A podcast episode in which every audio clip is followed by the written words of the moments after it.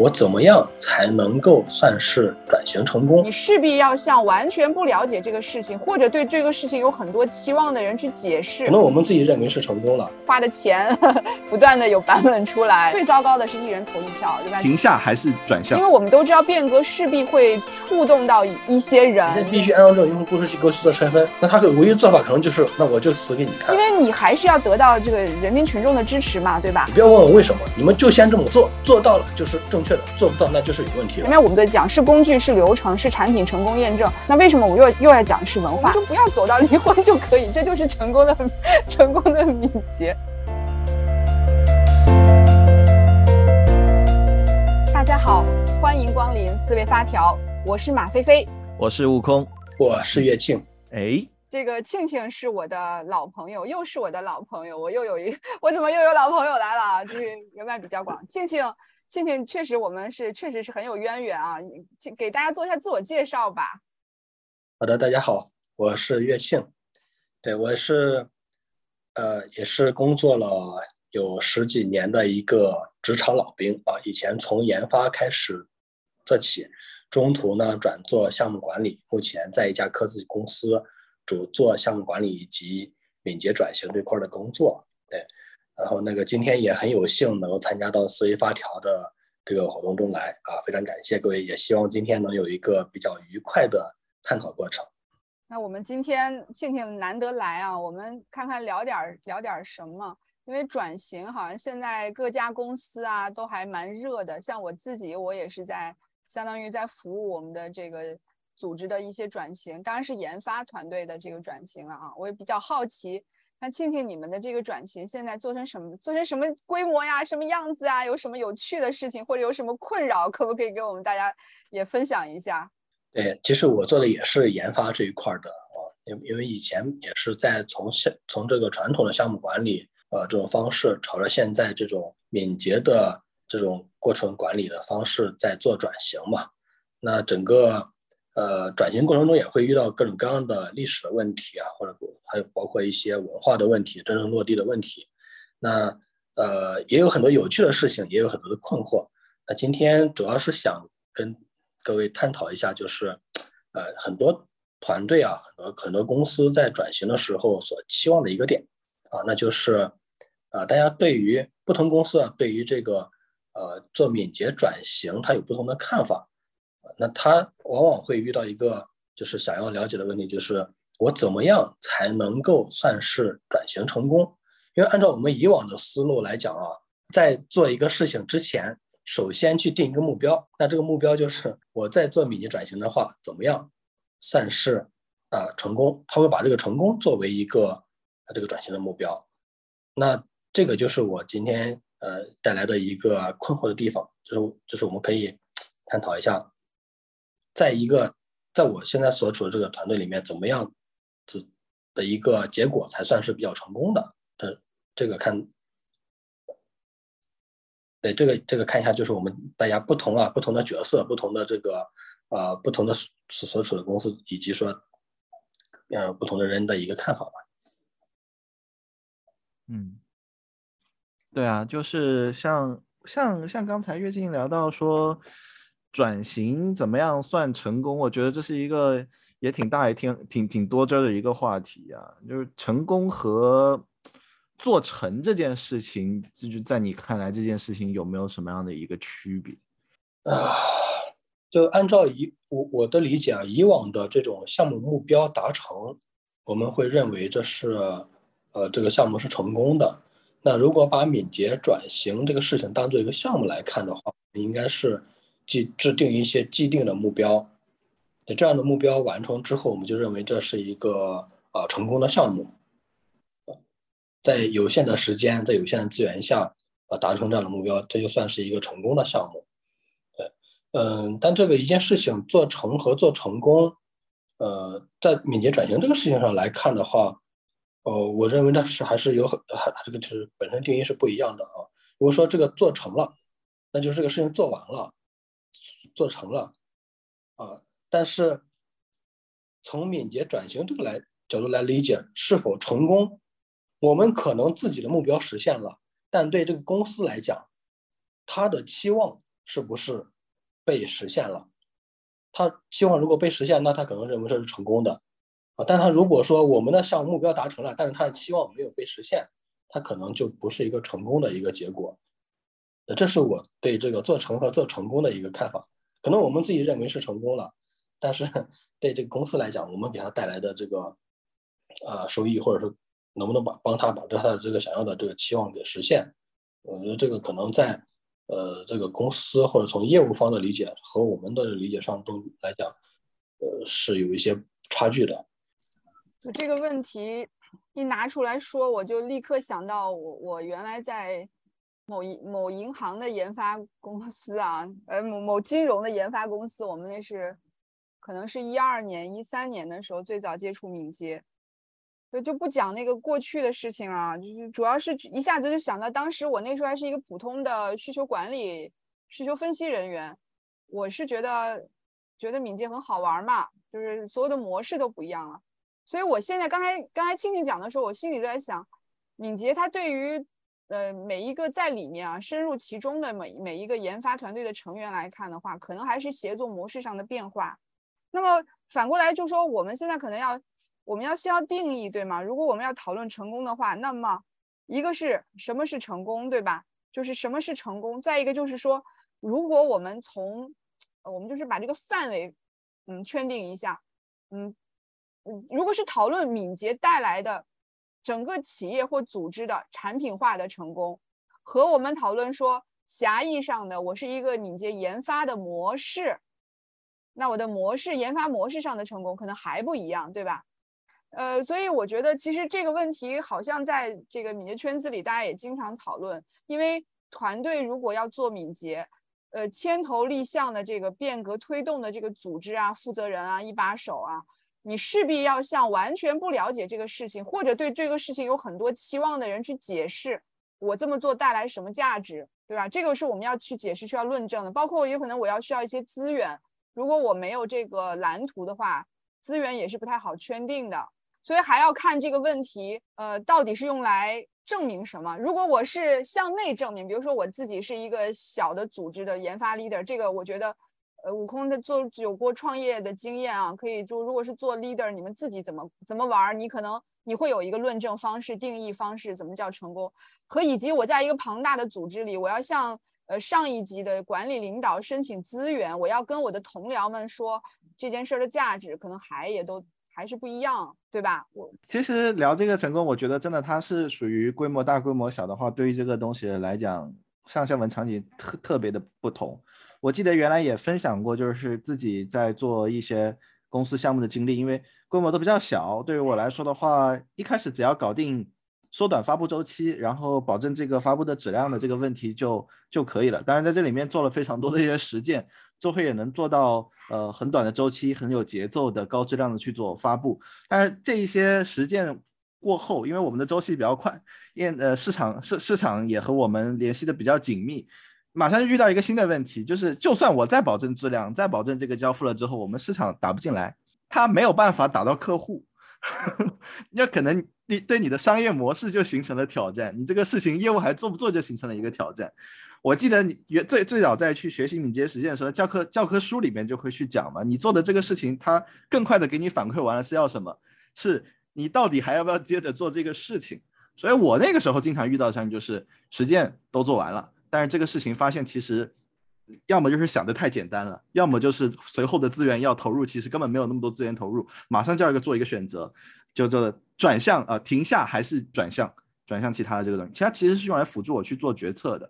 所以就是在这种小规模的这样的一个产品项目里面，我认为它敏捷这件事情对它的帮助是带来一些很强的纪律性，并且让软件工程这件事情变得比较的有条理，然后比较可期。而且它确实实实在在能带来这种结果，但对于所谓的客户成功或者业务成功来讲的话，我觉得它并没有，呃，并不是决定性的一个因素，它并不是一个决定性的一个因素。如果没有前面的那些战略层面的一些思考的话，对的。所以我这我也非常好奇啊，那在那个庆庆你们的这个上下文里面的话，周期也比较长，验证也比较长，那遇到这样的一些情况，你会有有没有一些什么样的分享或者一些思考？嗯，其实。先抛开这个成功与否的这个这这个事儿来讲的话，就是，呃，我也在思考说，敏捷到底能给一个团队、一个业务啊带来什么？那刚才悟空也也讲到，就是能够让大家更有纪律性，能够缩短整个的发布周期，啊，那我对他的思考是，就是呃，也是类似的啊，就是我们在呃整个缩短迭代，能够更快响应市场。能够更快的去向市场交付价值这个层面，能够我我这个我是认为，呃，敏捷能够带来这方面的一些改进的，呃，而且敏捷是比较注重价值的输出和价值反馈的，也就是能够保证我们在遇到，包括是遇到一些这种非高价值需求的时候，能够及时发现啊，能去去寻找更高价值的需求。所以在团队里面啊，一个是要有一个比较好的一个价值的一个判断和识别。能把高价值需求最高优先级的去做实现，啊，第二个是能够快速的去响应市场和反馈市场，能够去输出价值，这个一直以来是我觉得应该，呃，通过敏捷的这种转型能够带给团队的，呃，但这里面有有一点啊，就是任何一个业务的成功，它其实包含两个方面，一个是叫做一个是做正确的事情啊，另外一个是正确的做事情。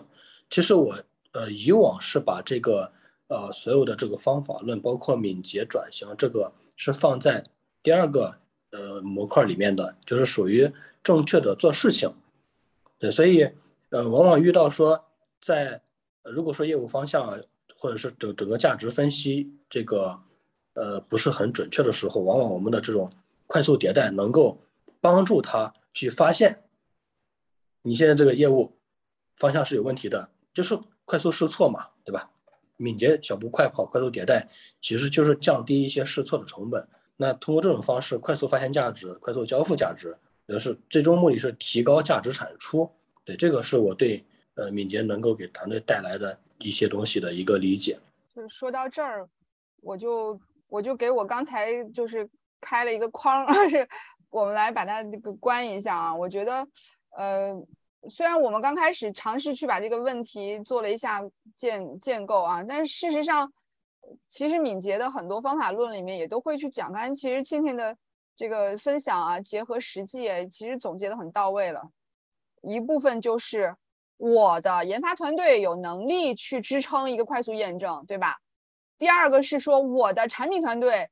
在这个研发的支持下，可以快速的去做反馈，接纳市场的反馈，接纳价值判断的反馈，然后我去调整我的节奏，对吧？其实还有一 part，呃，我我不知道那个我们现在这个呃庆庆这个公司应该也涉及啊，就是有一 part 是我是作为一个可能是集成伙伴，我要跟我的客户一块儿去合作。那敏捷方式有必有利于客客户可以快速拿到响应啊，这个也是被认为是有利于增强客户合作之间的一个。呃，一个有利的一个做法，对吧？我频繁的去，呃，响应客户需求，我让客户看到他花的钱不断的有版本出来，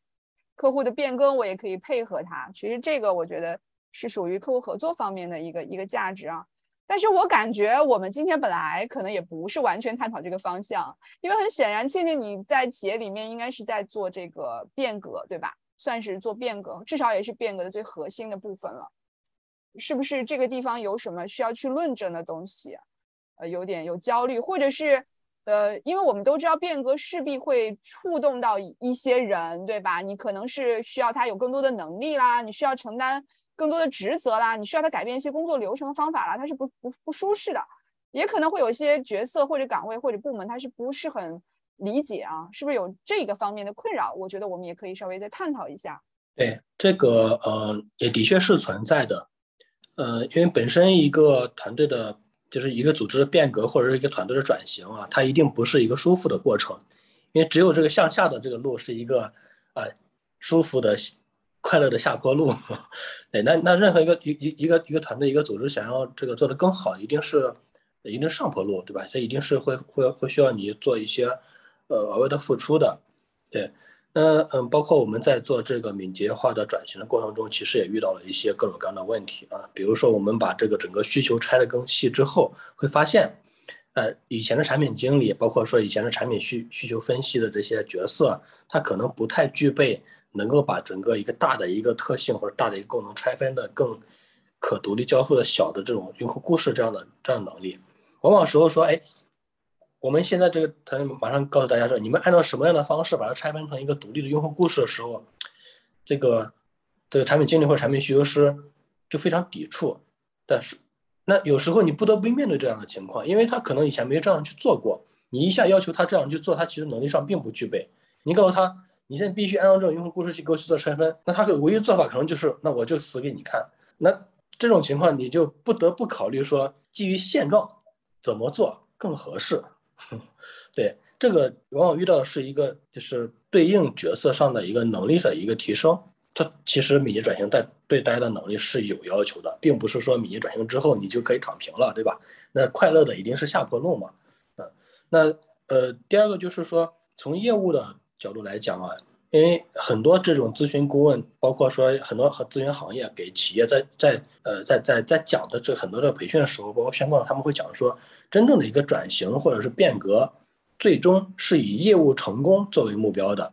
因为这个是企业比较关注的。你你讲哎，这个业务会成功，或者你成功概率会更高，那企业就会很动心啊，对吧？那我就很愿意掏这个钱，请你去干这个事儿。当然，最终成不成功那是另另一说啊。但是刚开始的都是这样去讲的。那所以企业本身就有一个期望，说那我通过这样的敏捷啊、转型啊，或者说一些组织变革啊，到底我的业务是不是能成功？或者说你用什么方式能保证我的成功概率会更高？啊，那这个往往在业务层面上比较难去短期内去呈现啊。当然我们可以很举出很多例子，说以前某某公司，对吧？以前某某公司他请了专门的这个这个公司做这个变革。那他的这个公司的这个这个老板啊，想的就很清楚，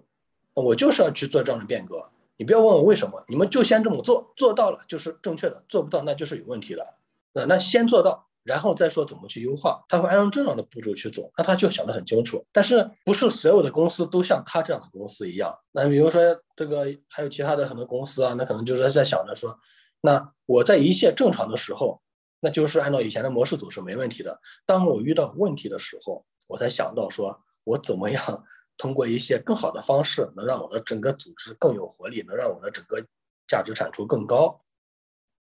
对，那他本身对这个敏捷转型啊，或者说一些组织变革，都就是这样比较，呃，比较目目目的比较强的这样的期望在。那往往这个时候我们比较难以用一个比较。确定的数字啊，或者确定的指标来告诉你啊，我你这样做了，你这今年的业务就能多么多么的好，或者你这样做了，你今年业绩就能达到你期望的那样的数字。这个其实在短期内是很难去，呃，给这样的一个承诺的。而且我觉得大部分公司都很难说，这个你一下子做完这样的组织变革，你这个业务就好，因为本身业务好坏跟你的选的行业、跟你的客户的情况、跟你的这个呃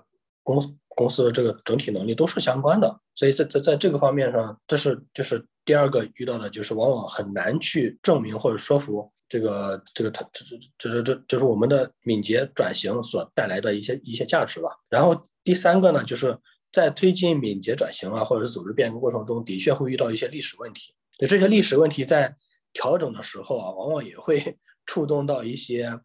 呃一些人的一些。呃，职责啊，或者一些一些权责的一些一些一些问题吧，那这也往往也会形成一些阻力。这个可能就具体问题具体去看了。突然间，我在想这个问题是不是换换成简单一点的这个论述是两种情况嘛？一种叫做老板想得很清楚，所以他不需要你们给他想做的这个事情提供提供论证过程，也就是老板自己为结果买单。那第二种情况是。似乎老板并没有特别想清楚这个事情，然后也不一定会为这个结果买单，所以最后就变成了看谁为结果买单。可能有负责组织变革的部门 要去证明自己做做这件事情成功的，或者是外部咨询公司要证明做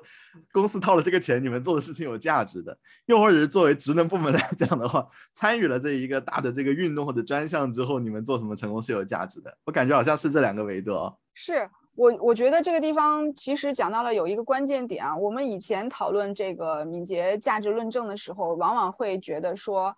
呃，要向老板去证明，或者是说希望老板一就大家都说一把手一定要亲力亲为嘛，亲自站在阵线上，呃呃，这个部分我觉得也也确实是没有任何问题啊，只是我这我这两年的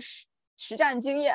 有那么一点点实战经验和观察，我觉得首先一把手完全不懂的比较少了，他不是说十年前那种情况，一股新新风吹过来啊，大家都不知道，一把手不懂的，不认为有价值的已经比较少了，甚至很多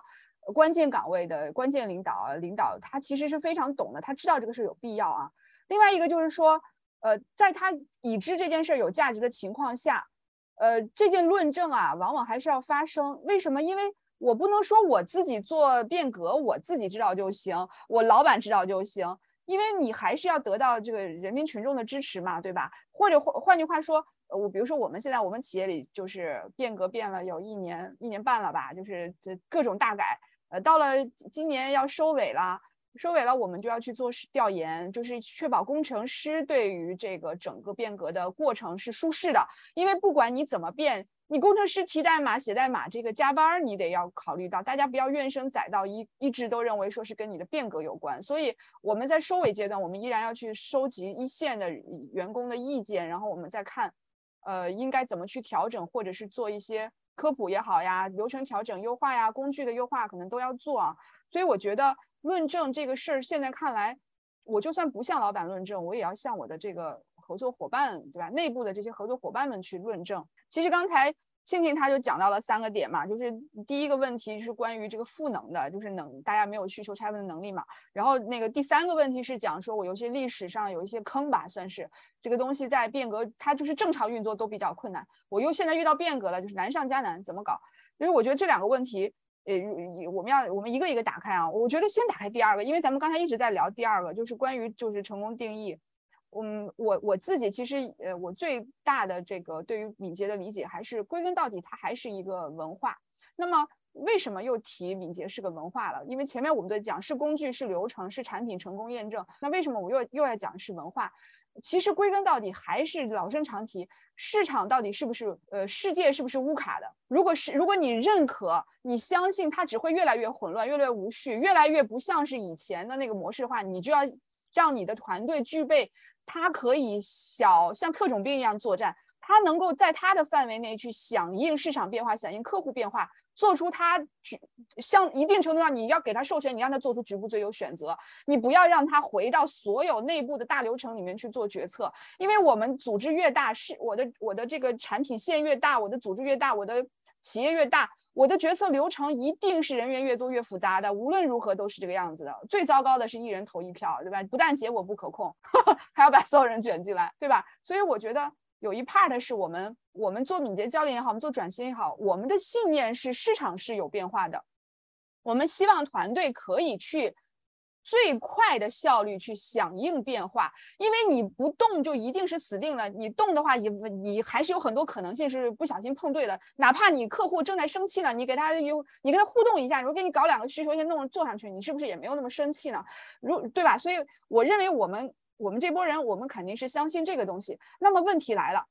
你希望你的，你把企业的这个，你不管你是年轻的公司、科技公司，还是像我们这种较为传传统的这个智能制造的去转型啊，我们都遇到一个问题，就是员工或者是小的组织，他能不能独立决策？你有没有这个组织支组织的这个呃协作的模式支撑他做那个小范围的决策？你你鼓不鼓励大家决策？你容不容忍失败？如果这些答案是 yes 的话，好多事情就好办了，对吧？然后我才会有我怎么为什么我要拆分团队呀？我要拆分产品线啊？我要呃服务微服务呀？我要那个呃这个团队要经常的去迭代呀，去调整我的需求啊？那这些都是因为我们的信念是这个团队有这个能力去响应变化，避免大事小事都来到公司集体决策。我们并没有说你的企业不要做。长期的战略、商业还有 产品线的规划要做的，你不做产品线规划，你不做商业决策，你可能未来两一两年就失败了，是来自于你不做决策。但是团队依然还是要在基于大的决策下去建设自己的这个快速响应的能力。所以我觉得刚才青青讲的那个第二点的那个业务成功。我们去，我们我们现在去做工具，对吧？庆庆好也也讲了，我们是我们刚才是呃题外话讲的啊。庆庆，你们也在考虑说用什么样的工具链儿，对吧？帮助大家提升工程能力。呃，包括我们所有做敏捷都涉及到这个组织的变革。为什么要组织变革？因为希望大家呃这个能力下沉，对吧？然后每个人是不是能能力比以前更强？你这样你从而可以去做一个自给自足的一个运作。那这个它体现在纸面上可能是一起开战会，然后我要有个 DevOps 流水线，对吧？我会有这些体现，但是内核。我觉得我们就是把原来的集中式决策、繁重的决策，简化为分布式的。这个每个人是不是都是一个很 smart 的一个小小的团体、小的个体，去响应这个变化，对吧？我我我感觉这个 part 还是，呃，我是很乐于见到。嗯，就是转型成功的组织，它进入了一个新的模式下，对吧？嗯，它就可以向这个方向去运作，它就不是原来那种都等着别人安排，然后都等着别人说话你才能干活的那个那个状态了。呃，包括我觉得这个地方有一个误解，就是我们认为有的时候，我觉得我们敏捷教练有一些也会有误区，认为。如果这个人开战会的时候不自己主动说话，他就不敏捷了。其实不是的，我觉得不是，我们并不是要具体到每一个人，让你改变你的性格，你去做超过你能力的事。我们说的是整个组织形态倾向于他能够做出自己的 promise，对吧？然后他还为了自己的 promise 去呃承担结果，而且这个组织除了他之外，其他的人不会 blame 他，不责怪他去做这件事儿。这个我觉得，至少我个人认为，这就算是敏捷成功的一个。特别关键的指标，相当于你给企业带来一个全新的模式。然后这一 part，我觉得就是，虽然我个人没结婚啊，但是大家就是有，我们今天又又有结婚，家里有两个小孩的亲戚。那你说什么是成成功的婚姻嘛？那不就不离婚就是成功的婚姻？所以当你决定要结婚的时候，你说我 OK，我们开始一个新的模式了。我们以前是男男朋友和女朋友，现在开始我们是老公和老婆。有可能这个呃。我们可能要更明确的去承担一些家庭的责任，我们可能要把钱放在一起管，我们可能要要生小孩，要有要就一起赡养老人。所以我觉得有的时候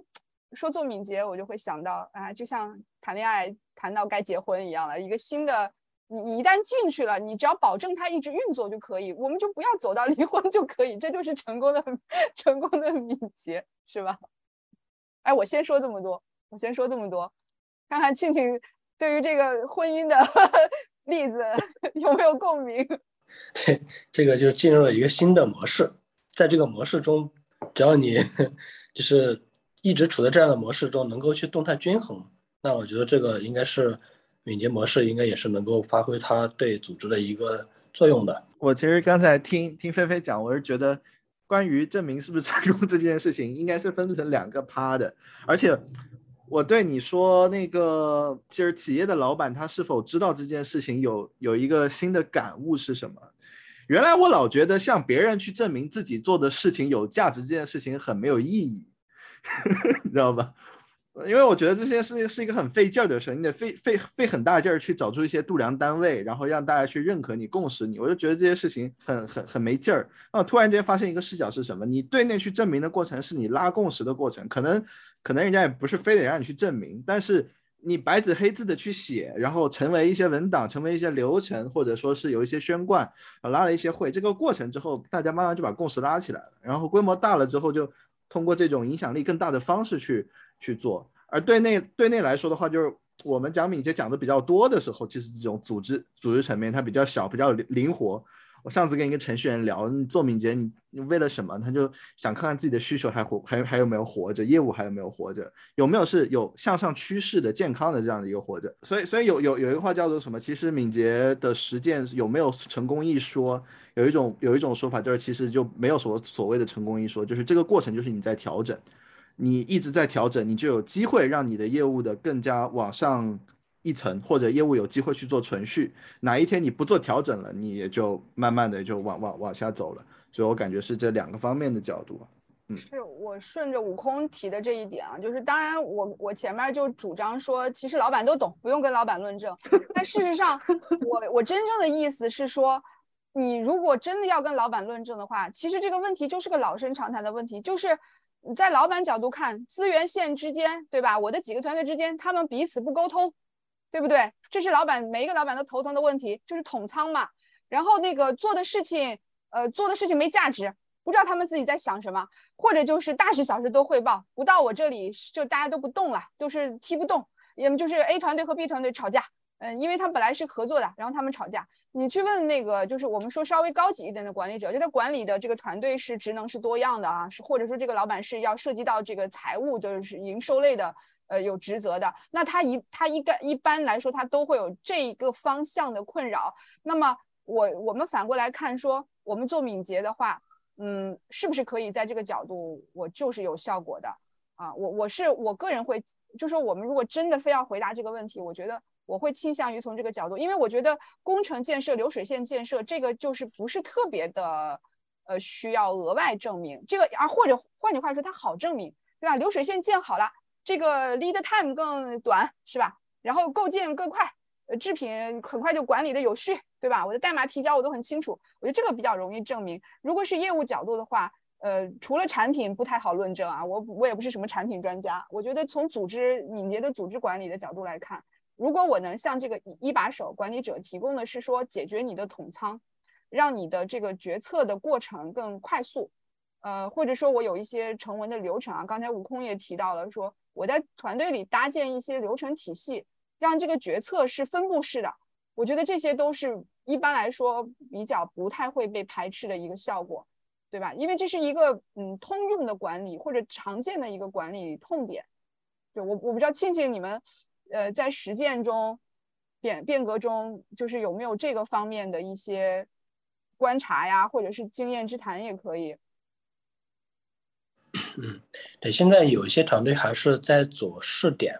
啊。关于这团队里面有什么样的角色是去做决策，包括说团队之不同团队之间啊，怎么样去更好的去沟通和和和和来最终的一些目标。这些都是在有做一些尝试啊，然后在做的过程中也会遇到一些，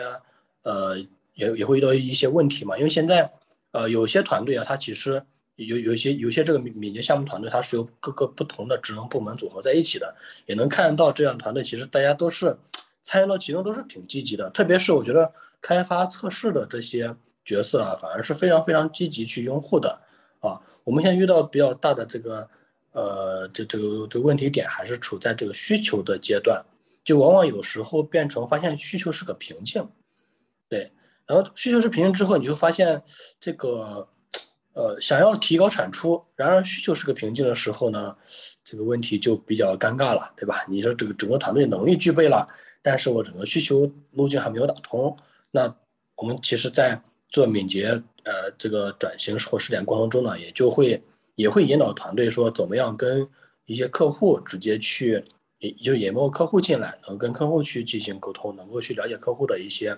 啊需求。而且我们发现跟客户接触之后，往往会遇到，就以前会通过这种商务的角色或者售前角色把需求给传递过来，这传递过来之后，我们发现他很中间很多角色在扮演的是一个需求的搬运工，而不是需求的分析师。真正的需求分析师其实往往会根据客户提出来的一些方案性的东西，去反推他的需求痛点到底是什么，然后再结合我们的产品的规划，看看我们的产品的这方案能不能解决他的痛点。可能往往跟他提的一个痛点是这个方案是不一样的，这个就非常就需要我们能够真正去了解客户，了解他的业务，然后能够去分析这个到底是客户说现在你给我在系统上加一个什么样的功能，他加这个功能加这个按钮。它目的到底是什么？可能我换一种方式就能够解决。我们以前更多的是能把这需求直接搬运过来，然后让大家去做，做完之后给交给客户，客户刚开始用的觉得很爽，过会儿又觉得哎这样做不是很好，又换一种方式。对，那我们往往在这个过程中就耗费了大量的时间，就会让整个需求环节变成了一个瓶颈。那需求变成瓶颈的时候，我觉得这个一个团队的入口，就价值的入口变成瓶颈了，那它很难有一个高的一个产出。所以比较关键的两个点吧，一个是输入，再一个是输出。那么现在输入这块变成了问题了啊，这个就是非常需要给团队赋能吧。就就跟他说，你现在让这个产品经理或者让一些需求分析师一下子做到某一种程度，他可能直接就死给你看了啊。那所以。我认为在敏捷转型过程中，往往就是赋能嘛，特别是有些有些组织，它有专门的这个啊 PMO 的部门，它的定位就是说是一个赋能中心，有时候也是定位是卓越中心，它其实就是要啊不管是自己内部去赋能，还是寻找一些外部的专业的人士给团队去赋能，其实是要团队具备一定的啊能力，能够和整个的这个敏捷转型的，包括是敏捷团队啊，能够去达到他那样的标准，才能够让整个团队的这个产出呃高一些，或者让他的瓶颈持续突破。我突然间就是有一个疑问，就是阻碍就是咱们的产品同学去到现场跟客户待在一起这件事情，当然这可能是个假设。这件事情它最大的就阻碍是什么呢？就是假设你现在的这个权限足够的大，然后可以去做成这件事情，它的阻碍是什么？然后假设一个人去办成这件事情，从开始到。跟客户聊成，把反馈拉回来，大概会需要多久的一个时间？因为我觉得，在多数人就后面，你我需要去给他形成能力上面的一个培养，我可能服务的是规模化，也许有大部分人缺这一份的经验，但是这条路子现在能不能打得通？阻碍他的点是什么？嗯，根据以往的这个我收集到一一些情况来看啊，呃，倒不是说有什么。这个公司层面的一些阻碍，其实公司非常鼓励大家去跑客户现场的，啊，那呃一方面，呃我我的理解啊，就是基于我所了解的情况，我分析一方面是跟能力有关，对，因为很多呃这种这种类型的客户，他需要呃就他可能对自己的问题啊，或者自己面临的这种业务不太了解的时候，其实是需要我们。一些公司的人员能够站在客户的角度去帮客户梳理好他的业务，分析他的问题在哪里，然后提出一个整体解决方案的。那这整个整整体解决方案可能并不只限于某一个产品，它可能涉及到多个产品，甚至涉及到多个公司。那这个层面其实就很难说由我们某一个产品的一个产品经理去整体去规划了。对，那这往往是需要现场或者是客户那边有一个比较强的整体的一个呃解决方案这样的一个角色，能够去知道整个方案是什么样子，呃，解决了客户的什么问题，那这个方案在我们的产品中如何去实现？对，那这这块我觉得是是是目前啊我们这个团队面临的一些相对薄弱的一个地方，就是可能只站在自己产品角度去考虑客户的需求。而不是站在整个客户的痛点以及说他的整个解决方案层面去考虑他的需求，那所以往往抓回来的需求啊，有时候是不是那么的准确，也很也就就就就就就是有也有时候抓回来的需求，可能经过好几次反复的沟通之后，才能够比较了解客户真正的痛点是什么啊，这是一个。第二个呃问题啊，就是呃。我们我们现在所处的行业啊，其实跟那种 to 它不是 to C 的，对吧？to C 的话，可能直接接触客户。我们这行业它并不是 to C，它属于这种 to B 这一类型的。那你有时候跟客户的沟通，其实是要通过一些这种，比如说商务的一些角色去带入过去啊。那往往是说，有时候这个跟客户的之间的的的这种沟通啊，说是需要有需要有着中中间的人一起去引荐去去去去，呃。带你去见客户，但问题是，客户往往不是第一手的用户，客户可能就是甲方，他就是，呃，那这个，比如比如说 to B 我某个公司，我采购了你们的这个，啊，公司的这个产品或者服务，那我我有钱，我买了这个服务，但我不是最终用户，对，所以我们有时候接触到的，它不是那种，呃，真正使用的，呃，这个这个，呃，产品或服务的那用户。那往往是客户会告诉我们说：“哎，你我告诉你们有什么问题啊？这问题是什么样子啊？”那我们在这样的情况下，有时候比较难以去接受到这个这个甲方真正的用户，因为有时候他们用户也是存在一些这种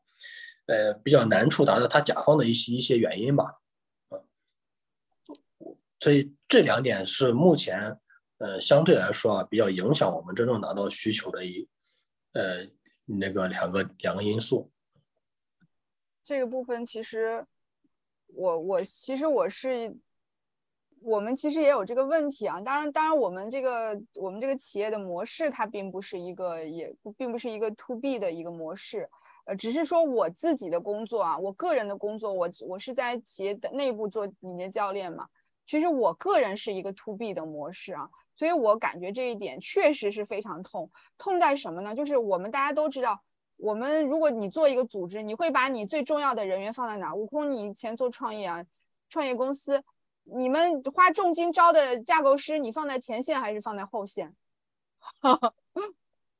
放在办公室，肯定嘛，对吧？所以你看，我们自己当我们自己换位思考，我们做老板的时候。我有这个资源，我一定放在我的产品线。为什么我产品线是只一花一分钱可以挣一百分钱的？他如果他成功的话，他肯定是这个模式。所以我一定不会把我的最牛的人、最脑子最好用的人，不管是业务分析还是架构设计，我都不会放在一线去，因为我放一线，也许这个生意它不一定成，对吧？这个，所以它本身它本身是个悖论，就是在在听听讲的这个客人去不去客户现场，是什么样的人，什么样的水平的人去客户现场。它就是个悖论，所以所有的 to B 类的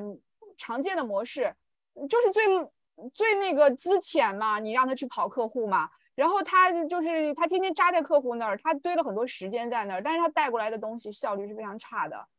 但是我也要讲说啊，我我还是说我们的信念，因为我们既然做你的教练，我们一定是对一个成功时的样子一个模式，我们是有信念感的，不然我们为什么要？就是告诉我们的这个组织，你们要反过来做，或正过去做事情，对吧？我们那么我们看看，我们认为正确的做法是做是什么？是首先，比如说，静静他在一个他们这种是科技公司嘛？你科技公司最大的问题就是我有技术，你有业务，对吧？客户你有业务，我有技术，他呢就不知道我的技术怎么用，我呢就不知道我的技术怎么往他的那个业务里边堆，所以两边他都是很痛。那么很显然，这个理想模式就是大家一定要密切的在一块儿去协作，而且都要把各自的精兵强将放进来。所以在这件事情啊，它可能更多的是理想主义的情况下，我们也只能假设说一个合理的模式，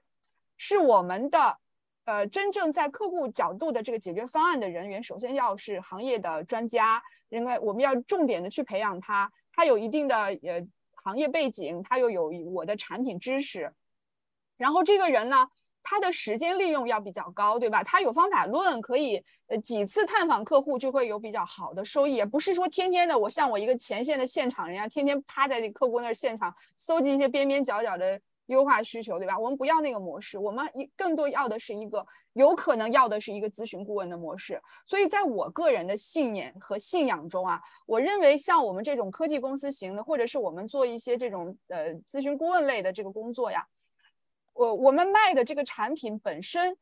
它前它真正的呃那个面目应该是我们卖的一个服务才对，只是说这个服务我要帮助你落地，我肯定是用一些我的产品，这有有机房有设备对吧？肯定我要这样去给你落落地，但是本身我一定卖的是一个服务，所以我认为就我我我们那个谁，我们科技公司庆庆科技公司好像听说也找了麦肯锡这样的，好像是是吧？我我不知道啊。就是我以前的雇雇主和我现在的这个雇主都在找麦肯锡做咨询顾问。你看麦肯锡在干什么？派一堆人进来给我们出一个价值百万的 PPT 嘛，对吧？然后他那个有一些那个流水线啊建设，他哎他有我的这个集成商，你业内的这些呃中中小型的这个咨询顾问公司过来给他做一些其他的呃落地的服务，然后再把产品卖进来，其实基本上都是这个套路。所以我觉得。呃呃，我觉得这个模式在在这个科技，在这个我们属于 IT 类的嘛，我们已经享受到了。那么我往传统行业去赋能的时候，我觉得大差不差，将来应该也是这个模式，只是说我们可能需要去等待一个合适的时机，让这一切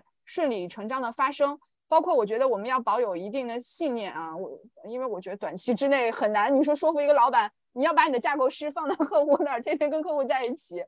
客户都不放他的。对吧？田忌赛马，客户客户放一个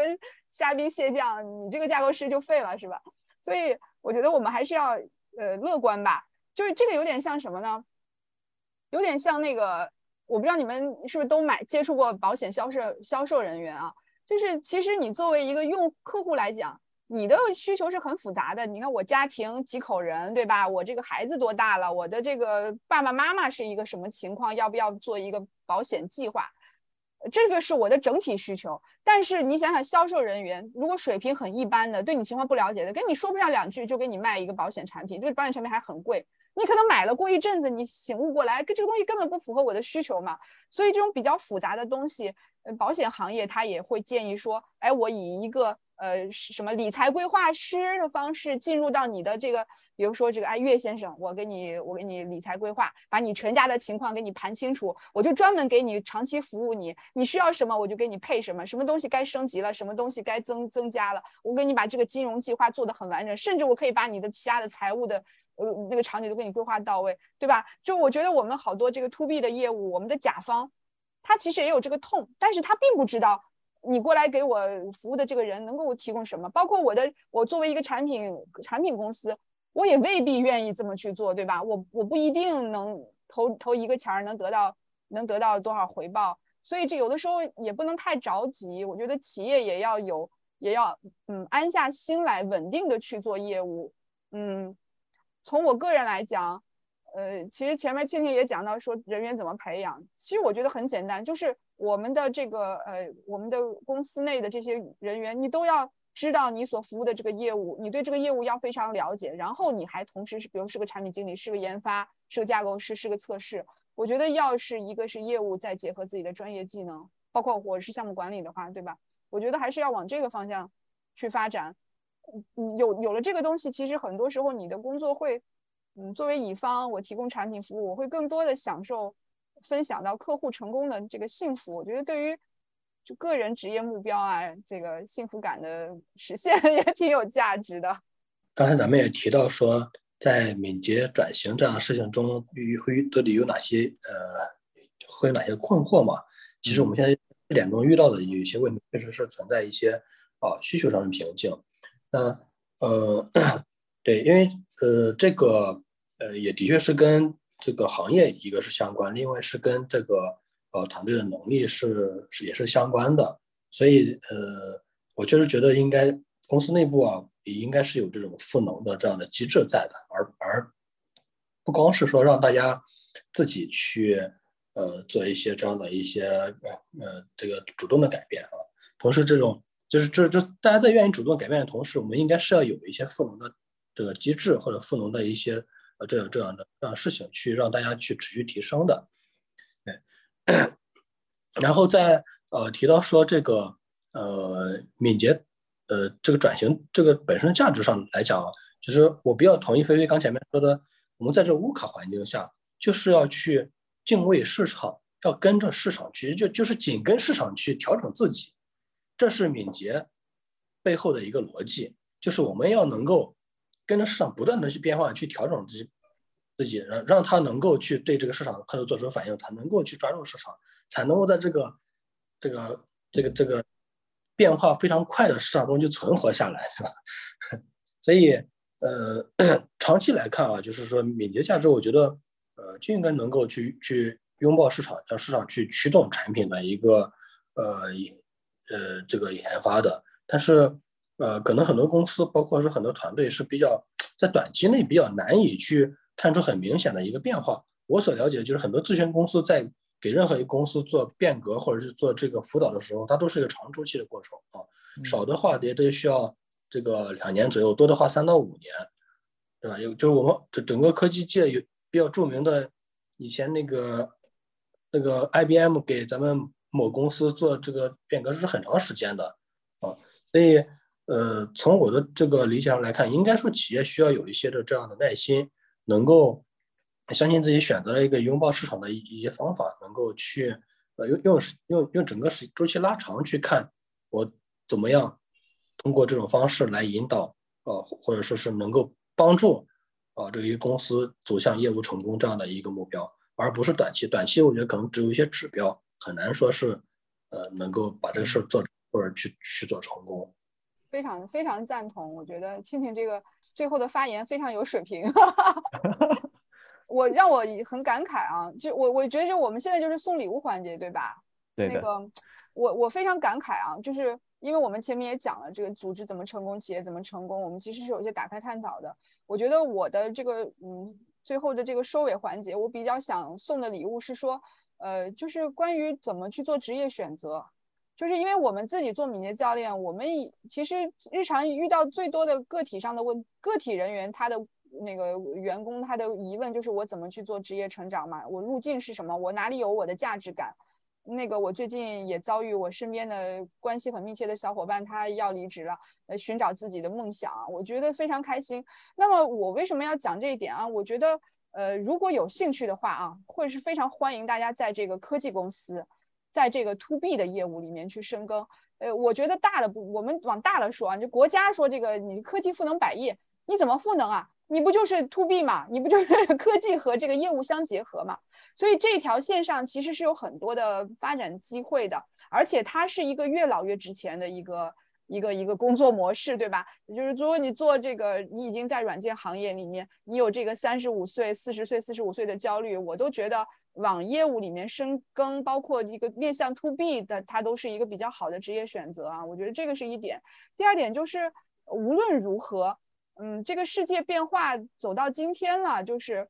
呃，你肯定不能做流水线上的螺丝钉啊。就是这个年轻年轻的听众啊，我们有些年轻听众，如果听节目的话，如果你的岗位上你不知道价值是什么，你只能去天天负责拧螺丝的话，这个真的是快逃啊！表情包快逃，就是嗯，说到底就是，呃，我们就如我们做敏捷教练，我们做转型的人，我们希望团队是一个可以做一些决策的。呃，自给自足的，有一定的这个承担责任的能力的人，同样，我们也希望说，这个组织里的每一个个体，他本身是有自己的意见，他有自己的经验积累，他能发表声音的，他能够作为一个大脑去跟其他的这个伙伴去配合、去协作的。所以，我觉得，嗯，我认为这个时代，新的时代是非常需要个性鲜明的、有自己的观点主张、做事不遵循旧规律的人。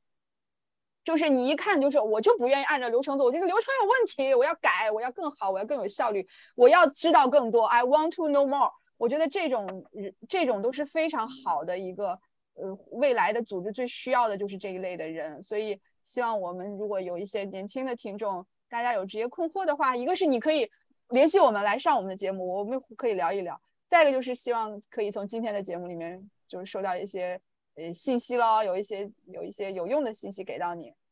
那最后时间给悟空，你有什么礼物可以送？OK，我也送点礼物吧。呃，其实我的礼物也是想围绕着，就是说现在也越来越多的企业他在做这个敏捷转型，然后他可能有一些呃传统的一些职能角色，产品经理啊、项目经理啊，然后又新的会有什么 PO 啊、Scrum Master 啊啊等等吧，层出不穷。那反正我最近也有同学来问我，就是说想怎么来能能做一个敏捷教练，做一个好的 s c r o m Master。呃，当然这种问题可能对于做变革组织，它从组织的维度上面来讲，就是说我要去设置哪些课程给服务到这一些。我我个人觉得，它可以是一个有少部分人去趟出来的一些东西，因为我自己本身走的是这条路，就是企业没有怎么给我赋能，但就是。抱着自己要给自己企业能够找到一些目标的一个情况之下，就是缺哪儿就去学什么东西，那是一条比较漫长的一个道路，真的是一个漫长的道路，大概大大大概有非常多年的实践经验需要去做这样的一个累积。然后我认为就是当当自己设定了这个目标和这个去做验证的时候，这条道路基本上跑了一个小闭环，也就是说它其实本本身没有一条就是说。